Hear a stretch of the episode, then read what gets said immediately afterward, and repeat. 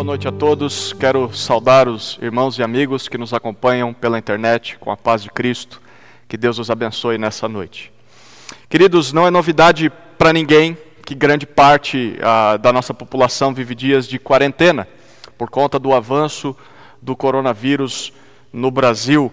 E, e diante desse cenário, alguns crentes e até pastores têm se preocupado muito com algumas consequências de tudo isso para a vida da igreja. Muitos temem o pânico generalizado por parte dos cristãos. Pânico promovido por mensagens que as pessoas recebem no WhatsApp, no Facebook e muitas fake news, né? Uh, e até mesmo algumas notícias alarmantes que as pessoas veem na televisão. Mas também há o temor de que, por conta da, dos dias difíceis que nós vivemos, o povo de Deus se entregue totalmente ao egoísmo, à falta de amor, ao, à maledicência por causa do tempo ocioso e até mesmo a falta de generosidade, de amor ao próximo. Né? A, a preocupação com o distanciamento das pessoas é algo cada vez mais real. Há, há medo, por exemplo, de que quando tudo voltar ao normal, pessoas acabem não voltando mais para as igrejas. E pessoas se desviem da fé cristã por causa desse período de reclusão. Muitos pastores temem a insubmissão das suas ovelhas porque elas estão longe do pastoreio presencial. E ainda há aqueles que tristemente esperam muitos casos de depressão, crises de ansiedade, desespero, suicídios e até mesmo a prática de vários pecados ocultos, por conta das pessoas ficarem isoladas uma das outras, trancafiadas dentro dos seus quartos. E por conta disso, muitos têm se perguntado: o que será, não só do nosso país em geral, mas em especial do povo de Deus depois de tudo isso? Ou melhor, o que será capaz de sustentar, de preservar esse povo de pé e fiel a Deus durante essa crise? Na tentativa de responder essa pergunta, alguns têm depositado todas as suas esperanças nas medidas tomadas pelo governo. E essas pessoas acreditam que se os nossos governantes contornarem essa situação, a igreja continuará firme como todos os demais brasileiros. Outros preferem olhar menos lá para fora e, e se voltam para o que os pastores ou líderes das igrejas podem fazer por eles. Então, essas pessoas acreditam que cultos online, uh, cursos teológicos à distância, incentivos, exortações dos seus pastores pelo celular e tantas outras iniciativas essas coisas vão preservar a igreja de pé nesses momentos de crise.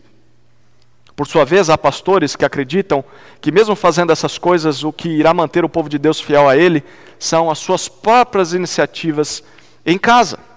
Por exemplo, a prática de cultos domésticos, a leitura bíblica pessoal, a oração em família.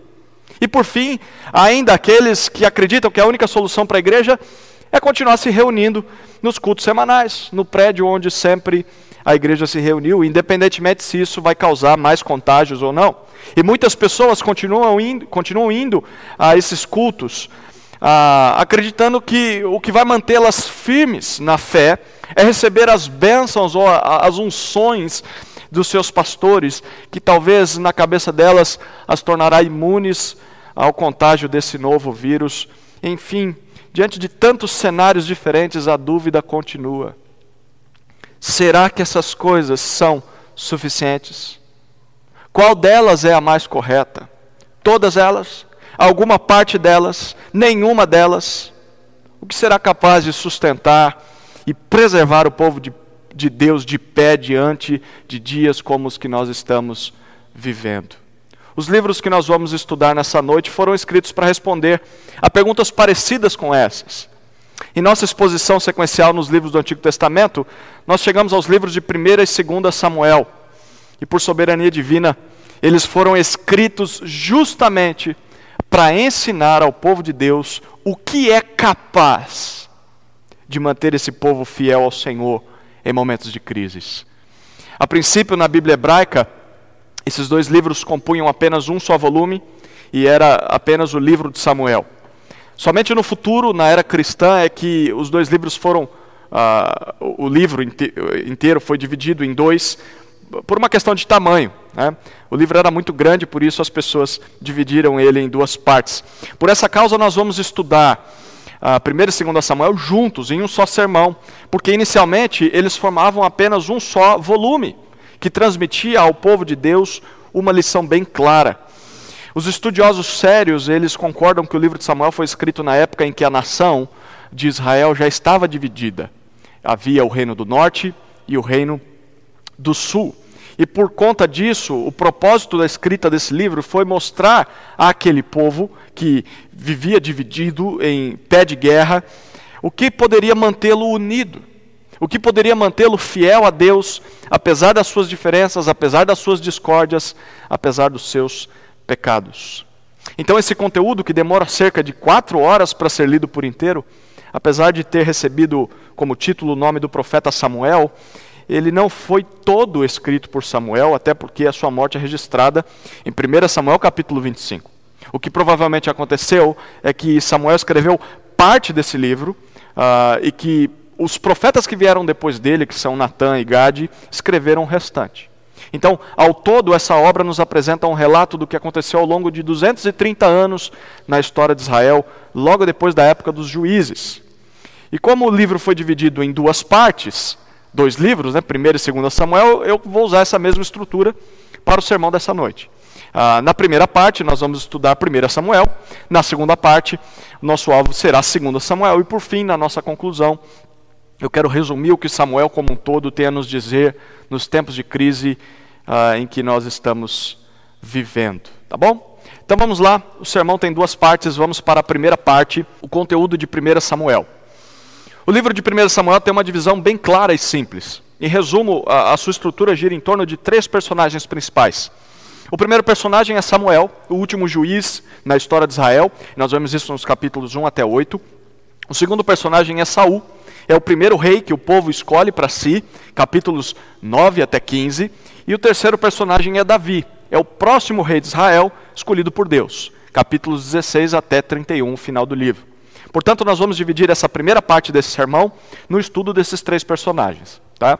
Ah, o primeiro personagem é Samuel, e nós acompanhamos a história dele do capítulo 1 até o capítulo 8. Nesse trecho, nós somos apresentados ao último juiz que Israel teve, e graças a Deus, ele foi o melhor de todos os juízes. Uh, além de juiz, Samuel também foi profeta entre o povo de Deus.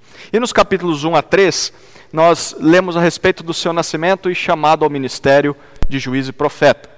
Nos capítulos 4 a 7, nós lemos a respeito do seu ministério, e em especial sobre como ele chamou o povo de Deus ao arrependimento depois de uma derrota contra os filisteus. O povo se arrepende diante da palavra de Samuel e Deus dá vitória para eles contra os seus inimigos. Mas o ponto principal da história de Samuel está no capítulo 8. Quando Samuel já estava velho, ele colocou os seus filhos como juízes em Israel para sucedê-lo nesse papel. Então nós lemos lá no capítulo 8, versículos 3 a 5, o seguinte, acompanhe aí na sua Bíblia. Porém, seus filhos não andaram nos caminhos dele, mas se tornaram gananciosos, recebiam suborno e pervertiam a justiça. Então todos os anciãos de Israel se reuniram e foram encontrar-se com Samuel em Ramá e lhe disseram: Tu já estás velho e teus filhos não andam nos teus caminhos. Constitui-nos agora um rei para nos julgar, como tem todas as nações. Samuel não gostou nada do que o povo disse. E ele fez o que aqueles líderes deveriam ter feito antes de fazer essa proposta. Samuel ora ao Senhor. Deus diz que eles não estavam rejeitando a Samuel, mas estavam rejeitando ao próprio Senhor, como o povo de Deus sempre fez ao longo da sua história. Porém, era para Samuel dar um povo ao rei, Deus diz, como eles estavam pedindo. Mas o Senhor fala que esse rei teria direitos e regalias que consumiriam os recursos do povo. E quando o povo sentisse que isso era pesado demais, Deus diz, lá nos versículos 18 até 20, acompanhe comigo a leitura, capítulo 8, 18 a 20. Então clamareis naquele dia, por causa do vosso rei, que vós mesmos escolhestes, mas o Senhor não vos ouvirá. Porém, o povo não quis ouvir a voz de Samuel. E disseram: Não importa, queremos um rei sobre nós. para que sejamos como todas as demais nações e para que o nosso rei nos julgue, nos lidere e lute em nossas batalhas. Deus avisa que a escolha de Israel não é a mais sábia e que eles vão sofrer por isso. E quando sofrerem, quando eles pedirem ajuda ao Senhor, Ele não os ouvirá, mas mesmo assim, eles teimam em querer um rei sobre si, um rei da sua escolha, como todas as outras nações têm. Perceba como isso é prático nas nossas vidas. O povo de Deus está vendo um problema real, um problema que tá estava afetando a sua vida. Eles tinham juízes corruptos, juízes injustos, os filhos de Samuel. Porém, ao invés de clamar ao Senhor em busca de ajuda, a ideia deles foi a de solucionar o seu problema à sua própria maneira. Então, eles queriam imitar os povos que não conhecem o Senhor. Todos tinham um rei, por que eles não poderiam ter um rei? E queridos, quantas vezes nós não fazemos a mesma coisa? Por vezes nós até identificamos algo que, que não está correto nas nossas vidas, uh, na nossa família e até mesmo na igreja. Mas ao invés de nós consultarmos ao Senhor em busca de uma resposta, simplesmente decidimos que nós sabemos o que seria melhor para consertar aquela situação. E quando isso acontece, a nossa proposta, ela não passa de algo carnal, de algo humano, algo falho. E nós acabamos escolhendo resolver o problema como as pessoas que não conhecem a Deus, os povos pagãos, tentam resolver os seus problemas. E mesmo que isso nos faça sofrer ainda mais lá na frente, nós nos mantemos firmes no nosso desejo, mesmo com os avisos de Deus. E o que é mais interessante é que muitas vezes Deus permite que isso aconteça, como permitiu que o povo escolhesse um rei, apenas para nos mostrar que a nossa decisão foi errada. E nós aprendemos o que Deus queria nos ensinar, só que agora sofrendo as consequências de nossas más decisões. Queridos, que nós não façamos como Israel nesse quesito. Ao ver um problema, consulte a Deus. Consulte a Deus para buscar o conselho dele. Não faça a sua própria vontade, mas faça a vontade do Senhor. Não decida fazer o que você acha certo, simplesmente porque os outros que não conhecem a Deus fazem essas coisas. O caminho de Deus sempre é o melhor caminho. Mesmo que o do mundo seja o caminho mais atraente, talvez o caminho mais curto, o caminho mais rápido. Queridos, que nós não soframos por tomar más decisões ao invés de consultarmos ao Senhor.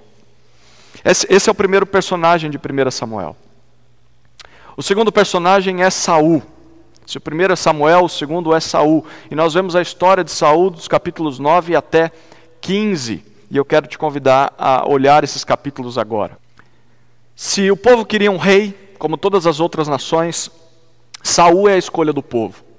Uh, e nos capítulos 9 até 11 nós lemos a respeito da ascensão de Saul. Aqui nesse trecho ele é escolhido, ele é coroado, ele tem a sua primeira vitória à frente do povo.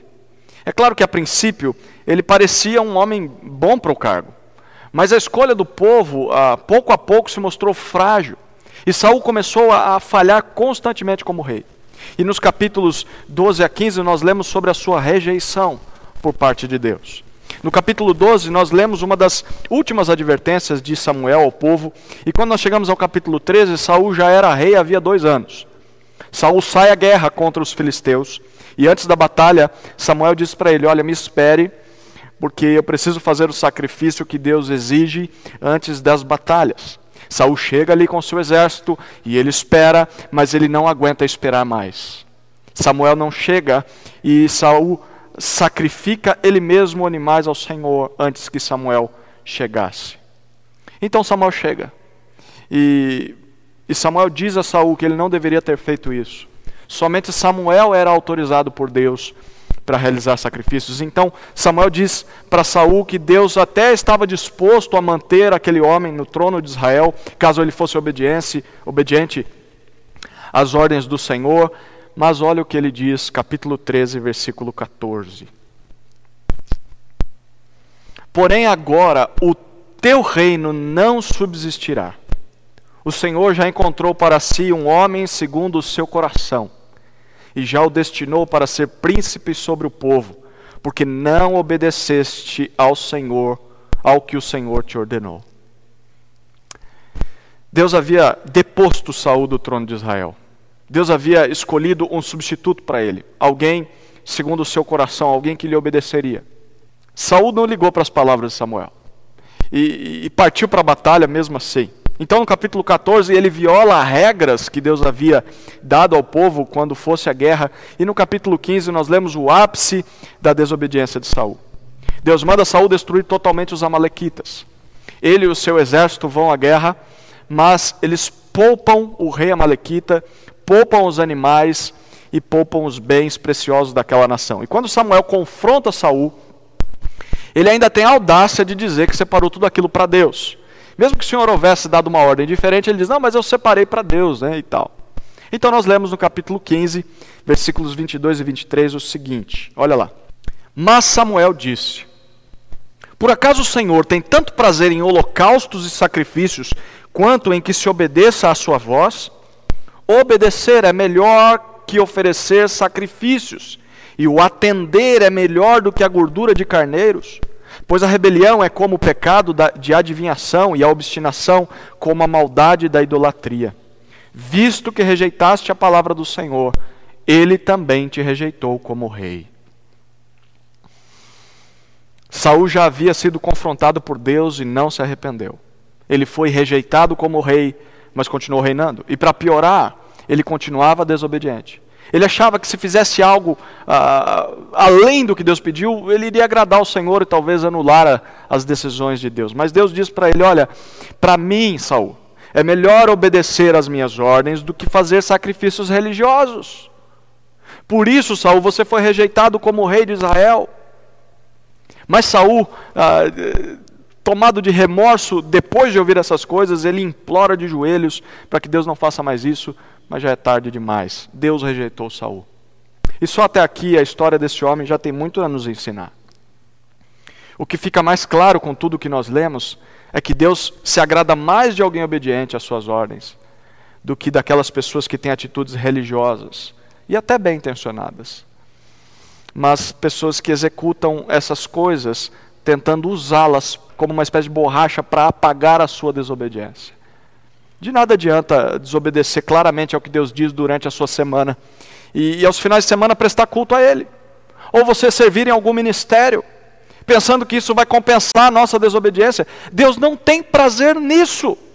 Deus se agrada mais de alguém obediente às suas ordens do que daquelas pessoas que têm atitudes religiosas e que usam as atitudes religiosas para apagar a sua desobediência. Isso não apaga. Para Deus isso é rebelião. Para Deus isso é o mesmo que idolatria, diz o texto. Na verdade, isso é hipocrisia. Por isso, Deus rejeita esse tipo de religiosidade fingida, bem como rejeita quem a oferece. Queridos, não sejamos como Saul. Não sejamos religiosos na aparência e desobedientes no coração. Deus não se agrada disso. Esse é o segundo personagem de 1 Samuel. O terceiro personagem é Davi. E nós lemos sobre a história dele dos capítulos 16 até 31. Vamos acompanhar agora esses capítulos. Já que Israel teria um rei que fosse um homem de acordo com a aprovação do próprio Senhor. E Davi é esse homem. Nos capítulos 16 a 18 nós lemos sobre a substituição do trono de Israel. Agora vai de Saul para Davi. E a cada página desse trecho, nós lemos que cada vez mais há o declínio de Saul como rei em Israel e a ascensão de Davi como o substituto ideal dele no trono. Davi era um, um jovem pastor de ovelhas em Belém de Judá, filho de um homem chamado Jessé. Samuel é enviado por Deus até ele e nós lemos sobre a assunção como rei no capítulo 16.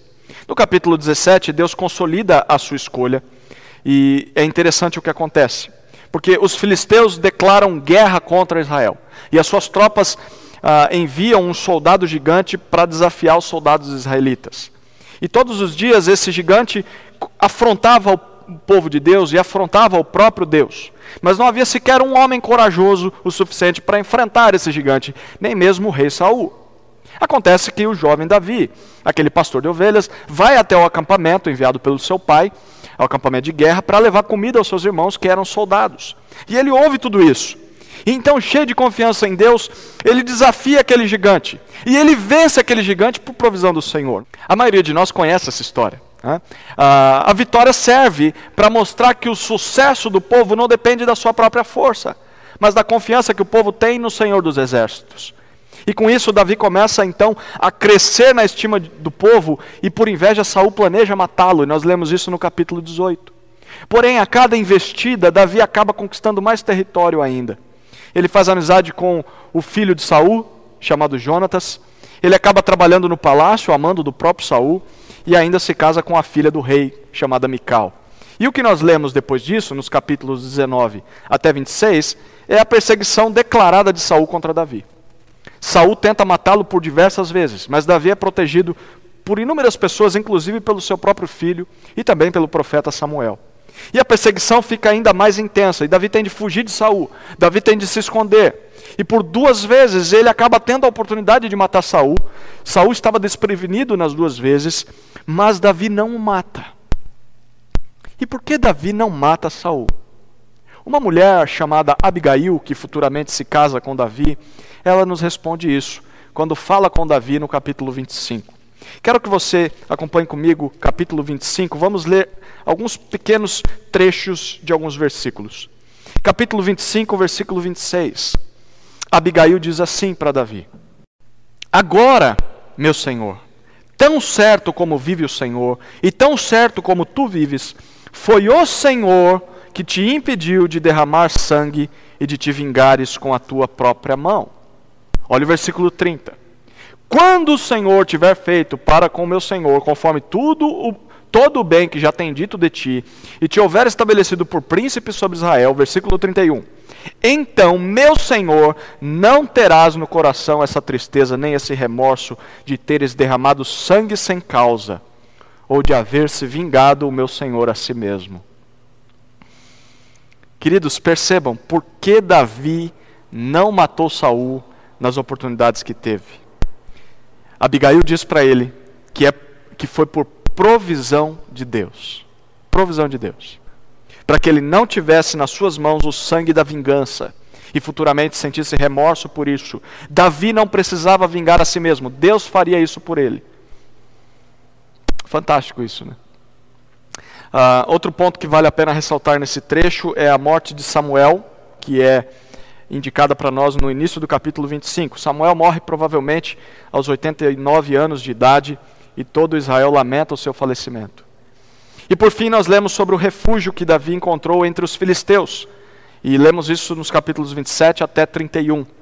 Apesar de poupar a vida de Saul, o rei continuava a perseguir a Davi, e ele encontrou abrigo nos inimigos de Israel. O livro termina com o relato da morte de Saul, que morre aos 62 anos de idade, em batalha contra os filisteus, no capítulo 31, pouco depois de Davi ter saído do meio deles. Ao todo, Saul reinou por 42 anos sobre Israel. Queridos, esse relato sobre Davi nos, de, nos demonstra que alguém segundo o coração de Deus não busca justiça com as próprias mãos.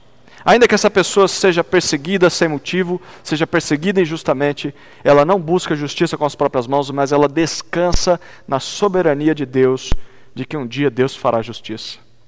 Isso faz com que essa pessoa tenha consciência limpa, de nunca ter vingado a si mesmo, usurpando um papel que é somente do Senhor. Porque conforme Deus diz em Romanos 12, 19, a vingança é minha, eu retribuirei, diz o Senhor. Queridos, se nós somos fiéis a Deus, nós não precisamos vingar a nós mesmos. Deus é nosso advogado. Deus defenderá a nossa causa. Basta confiar nele e continuar obedecendo a ele. Um dia o Senhor fará justiça. E até que esse dia chegue, como Davi, nós vamos ter a consciência limpa, a consciência tranquila, sem remorso de que nós não fizemos o que era proibido em busca da justiça com as próprias mãos. Nós não precisamos nos vingar e até mesmo somos incapazes de aplicar a justiça de maneira plena. Mesmo que a gente tente fazer justiça, nós não somos uh, Deus. Nós não somos justos o suficiente. Deus fará isso um dia, e Deus fará a justiça da melhor maneira e da maneira mais justa possível. Nós podemos descansar nisso. Queridos, essa foi, esse foi o conteúdo de 1 Samuel, foi a primeira parte do nosso sermão. Vamos agora então à segunda parte desse sermão, que é o conteúdo de 2 Samuel. O conteúdo de 2 Samuel. Quando começou a reinar sobre Israel, Davi tinha aproximadamente 30 anos de idade. 2 Samuel nos apresenta ah, como foram os seus próximos 40 anos em que reinou sobre, sobre o povo de Deus. Se a estrutura de 1 Samuel já era fácil de ser percebida, fácil de ser lembrada, né? É fácil a estrutura de 1 Samuel. Samuel, Saul e Davi. Ah, a de 2 Samuel é mais simples ainda. Ela pode ser resumida em duas palavras, ou dois estágios da vida de Davi: subida e descida. Fácil. Subida e descida. Como alguém que sobe uma montanha a montanha do sucesso na vida, Davi acabou descendo de lá, e sua descida foi aos trancos e barrancos, foi por meio de inúmeras e lamentáveis quedas. Então vamos acompanhar o primeiro estágio da vida de Davi, a subida, capítulos 1 a 10 de 2 Samuel. Nesse trecho aqui nós somos apresentados a três cenários belíssimos na vida desse grande homem de Deus.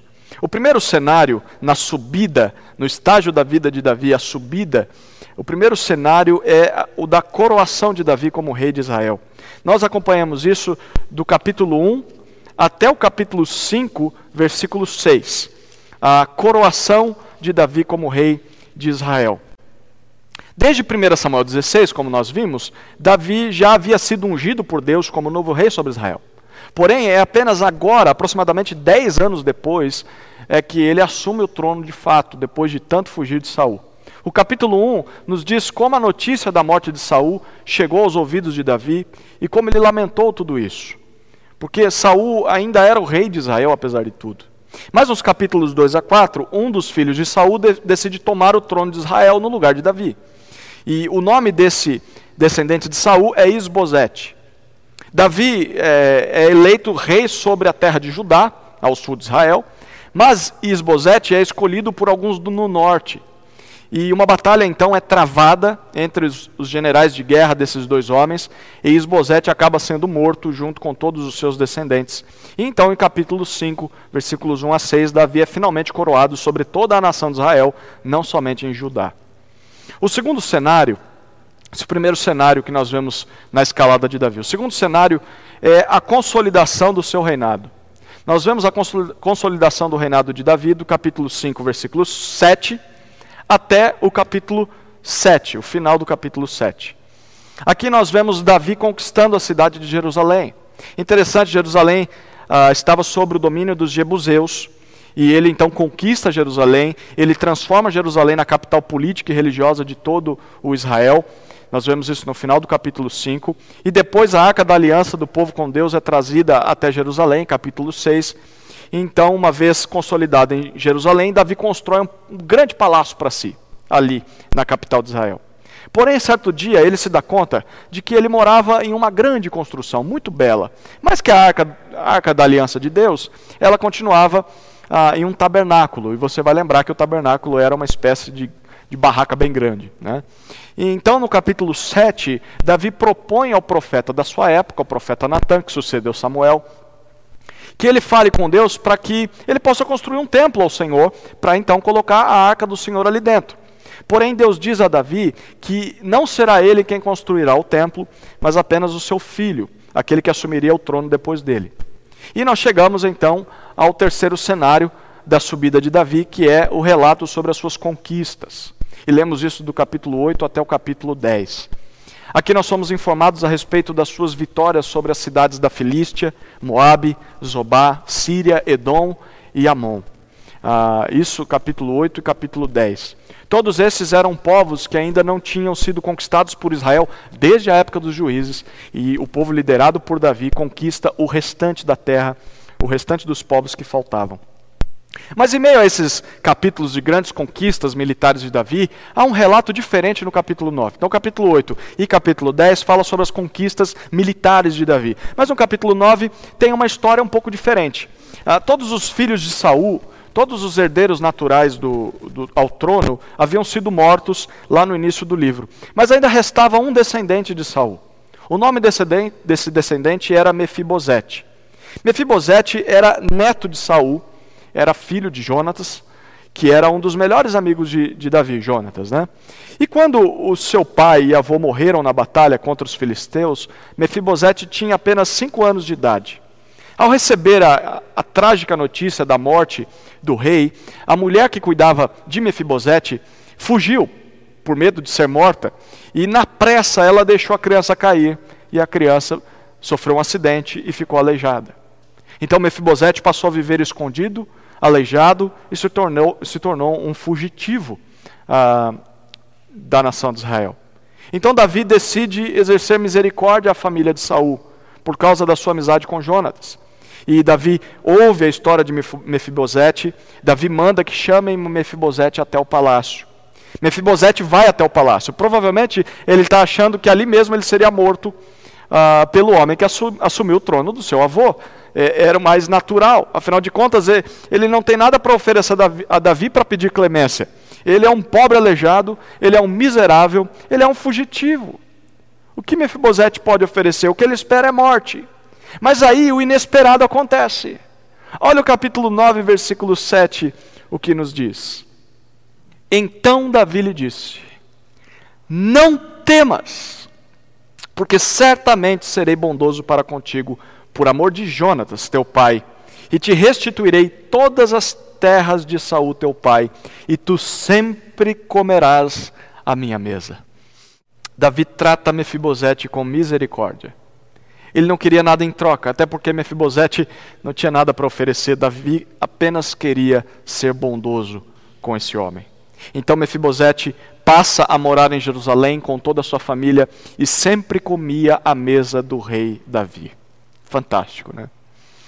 Você já parou para pensar por que essa história está bem no meio de dois capítulos que falam sobre as vitórias e grandes conquistas de Davi como rei sobre Israel? Você quer saber por que disso? Capítulo 8 fala sobre conquistas militares, capítulo 10, conquistas militares, mas no capítulo 9 há a história de Mefibosete. Quem sabe, talvez, esse capítulo está bem aqui para nos mostrar que o mais importante para Deus não são os feitos grandiosos de uma pessoa, mas sim o caráter dela. Já parou para pensar nisso?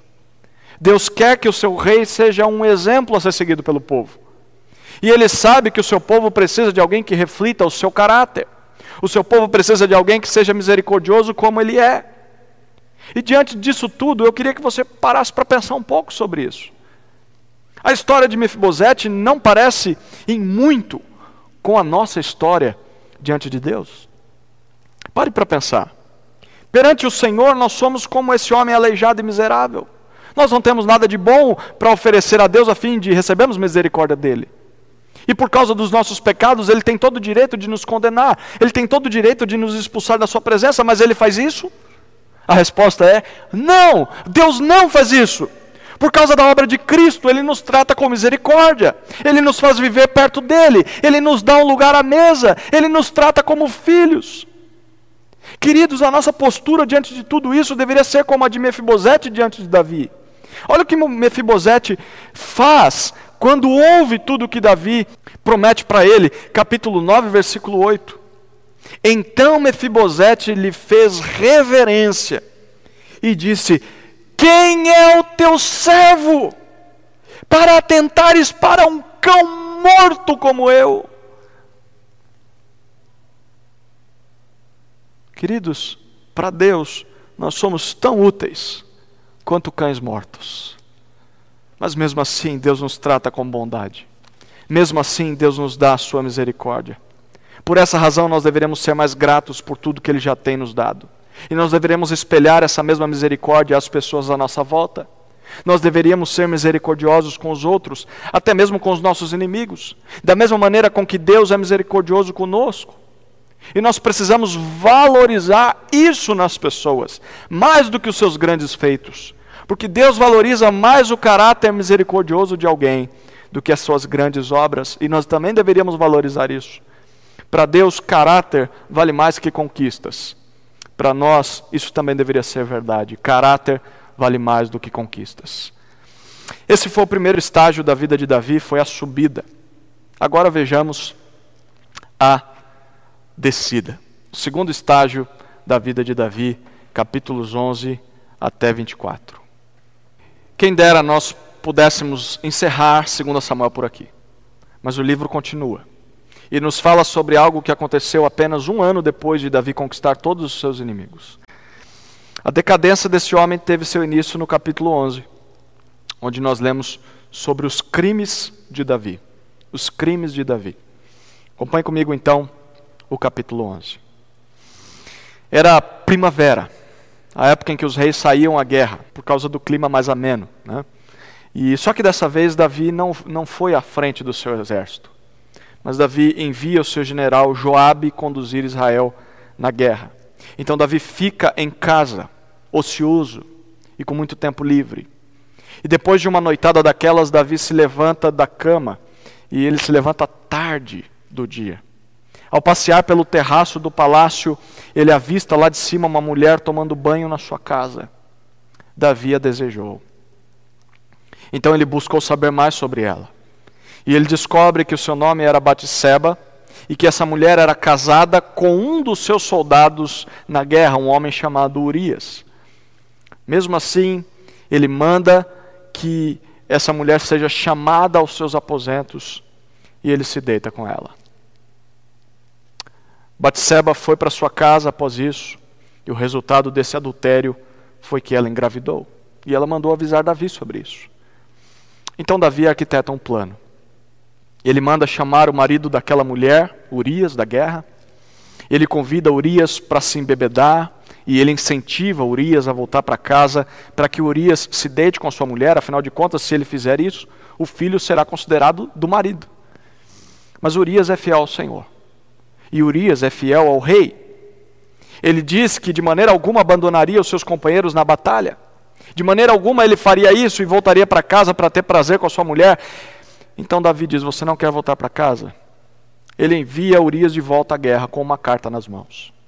E nessa carta, Davi ordenava ao general que Urias fosse colocado na frente do exército em uma espécie de cilada, para que ele fosse morto pelos inimigos.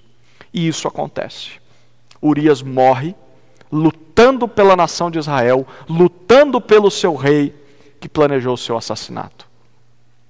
Passado o luto de Batseba, Davi a convida para ser a sua esposa e ela passa a morar no seu palácio. Ou seja, um homem que cometeu adultério, um homem que planejou e executou um assassinato, agora estava mentindo e aparentando a todos que ele era generoso, porque ele estava consolando a viúva, ele estava assumindo o filho do falecido Urias. Mas isso não passava de uma farsa. E o autor desse livro nos mostra isso. No final do capítulo 11, na segunda parte do versículo 27, olha o que nós lemos ali. Mas isso que Davi fez desagradou ao Senhor. Alguém havia visto tudo isso. Alguém sabia de toda a verdade, esse alguém era Deus. Então nós lemos nos capítulos 12 até 20 ah, sobre as amargas consequências desses pecados de Davi. Consequências experimentadas por ele, por sua família e por toda a nação de Israel. Depois que a criança nasce, Deus envia o profeta Natan até Davi. Natan vai confrontar o pecado de Davi no capítulo 12. Só que a reação de Davi é diferente daquela tomada pelo antigo rei quando Samuel o confrontou. Olha que interessante, capítulo 12, versículo 13. Então Davi disse a Natã: Pequei contra o Senhor. Natã respondeu a Davi: Também o Senhor perdoou o teu pecado, por isso não morrerás. A lei de Deus ordenava que adultério e assassinato fossem punidos com a morte. Porém, Deus, em sua misericórdia, retira de sobre Davi esse castigo. Mas promete a ele que as consequências dos seus pecados iriam atingir toda a sua descendência. Para começar, aquela criança que nasceu iria morrer. E a partir de agora, os seus descendentes sempre viveriam em guerra e conflitos. Um dos seus filhos tomaria o trono dele à força. E esse filho se deitaria com todas as mulheres de Davi em plena luz do dia, à vista de todo o povo. E de fato, a criança, o fruto do adultério, morre e a situação só piora. Um dos seus filhos, Aminon, estupra uma de suas meias irmãs, capítulo 13 e Davi não faz nada diante disso. Cabe ao irmão da moça violentada, um outro filho de Davi, Absalão, fazer justiça e matar o seu meio-irmão Aminon. E a partir de agora, Absalão passa a crescer na narrativa do livro. Nós vemos isso nos capítulos 14 até 18. Absalão foge de Davi para não ser morto porque matou seu irmão, e depois ele retorna a Jerusalém no capítulo 14. Então, diante do silêncio e diante do distanciamento do seu pai, ele conquista o coração do povo de Israel. E ele provoca uma revolta social no capítulo 15. E essa revolta culmina na derrota de Davi para o exército de Absalão. Absalão toma as mulheres do seu pai para si e reina sobre Israel, capítulos 16 a 17, cumprindo aquilo que Deus tinha dito, até que ele é derrotado pelo general de guerra de Davi no capítulo 18. E a narrativa continua e mostra mais consequências negativas nos capítulos 19 a 20. Davi, nesses dois capítulos, está em luto pela morte do seu filho Absalão, e os reinos do norte e do sul voltam a se enfrentar. E a coisa piora muito até que Davi se recompõe, Davi retoma, ao trono, uh, retoma o trono de Israel. E o livro de 2 Samuel termina mostrando a conclusão decadente do reinado de Davi sobre o povo de Deus. Capítulos 21 até 24. Ele tende a enfrentar uma grande fome na terra, capítulo 21. Depois ele compõe louvor ao Senhor, capítulo 22, e diz as suas, as suas últimas palavras, capítulo 23. E por fim, Davi peca novamente, capítulo 24. Ele desobedece a ordens que Deus deu quanto às guerras. Ele manda contar oh, os seus exércitos. Deus diz, diz para fazer isso só quando Deus ordenasse. Davi quer conquistar mais terras, Deus não mandou ele fazer isso.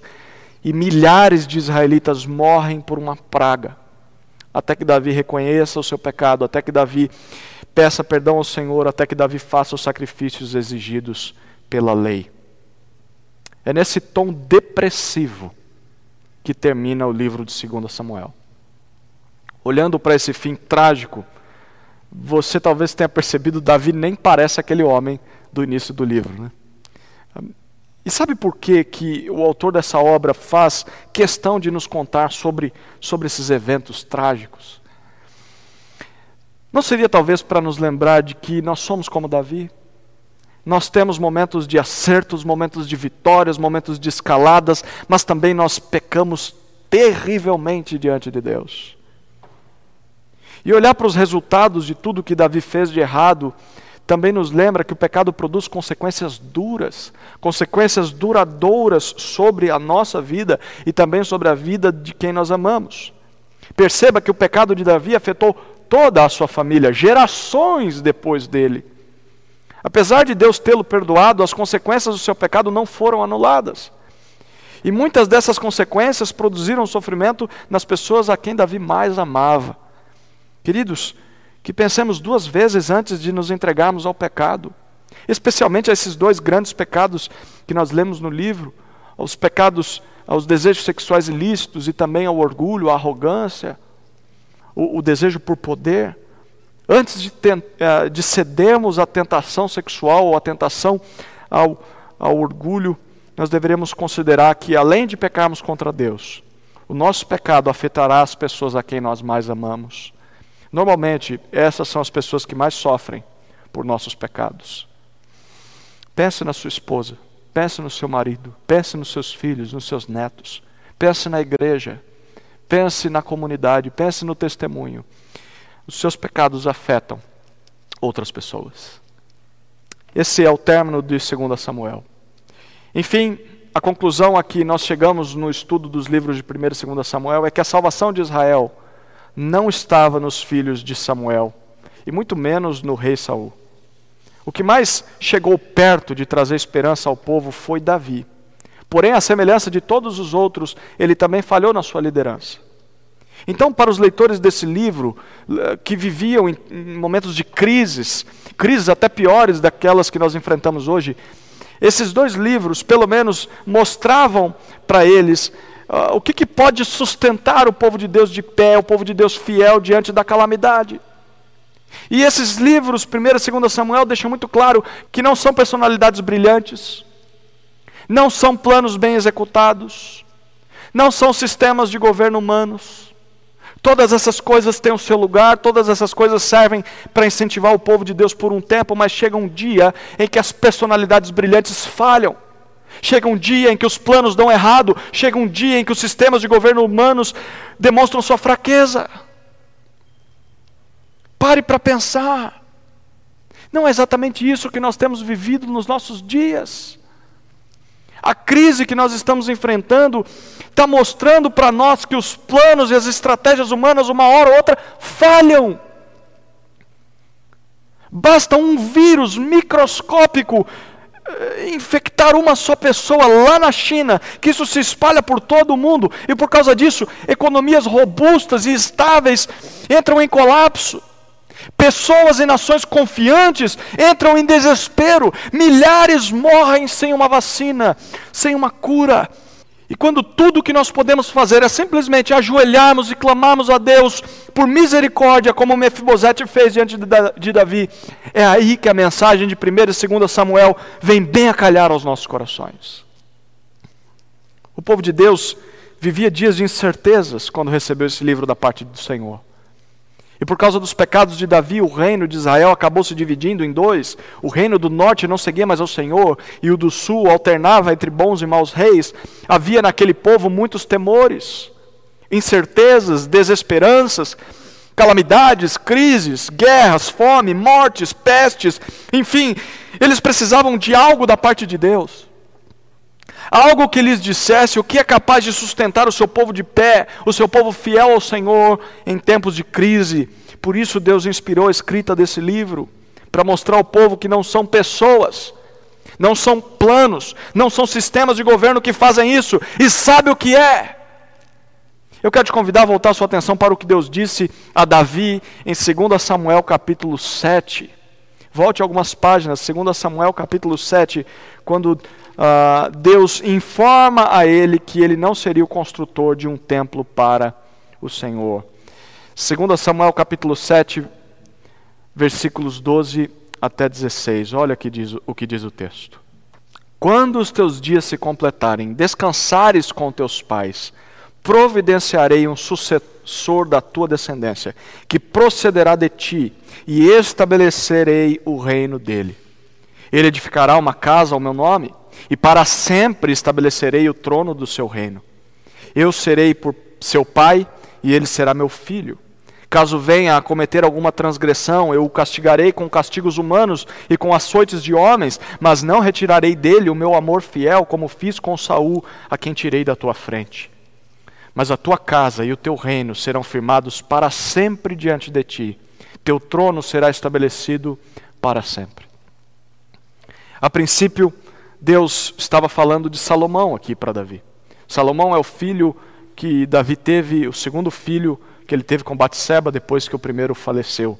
Foi Salomão quem construiu o templo de adoração a Deus em Jerusalém. Porém, Salomão pecou, à semelhança do seu pai, e Salomão pagou caro por isso. E esse será o tema do nosso próximo sermão nos livros de 1 e 2 Reis. Então, Deus, ele só pode estar falando de alguém melhor nesse texto e alguém mais fiel do que Salomão. Alguém capaz de edificar uma casa de adoração eterna ao nome de Deus. Alguém capaz de reinar sobre uh, o povo do Senhor para sempre, sem pecado algum. Sabe de quem Deus está falando aqui?